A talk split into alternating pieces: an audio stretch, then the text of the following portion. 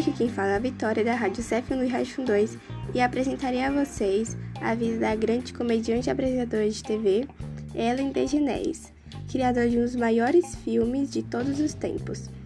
Esse texto está no livro Extraordinário para Garotas Rebeldes. Ellen DeGeneres, comediante e apresentadora de TV.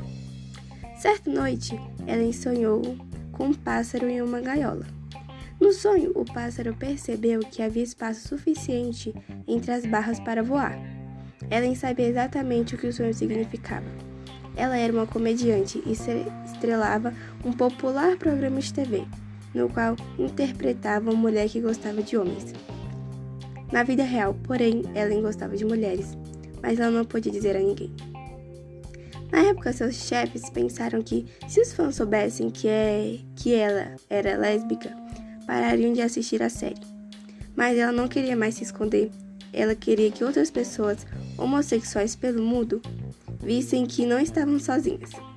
Então, em um dos episódios, ela saiu do armário, conversando com uma terapeuta, interpretada por Opa Weifer.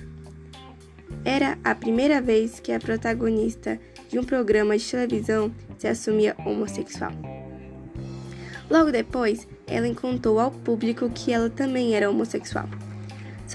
Sua, revelação chocou a mídia norte-americana. O programa foi cancelado e Ellen se viu desempregada e com depressão. Durante três anos, ela não recebeu nenhuma oferta de trabalho. Então, um dia o telefone tocou.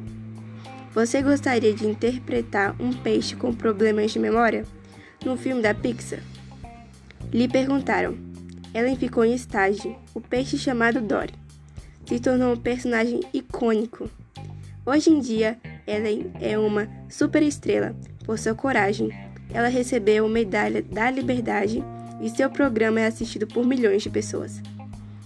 Moral da história: Descubra quem você é e no, e no que você acredita, mesmo que seja diferente do que os seus vizinhos ou pais acreditam. Ellen, nascida em 26 de janeiro de 1958, Estados Unidos. Esse foi mais um episódio da comediante e apresentadora de TV, Ellen DeGeneres. Muito obrigado. Até o nosso próximo episódio de História de Nar para Garotas Rebeldes. Tchau!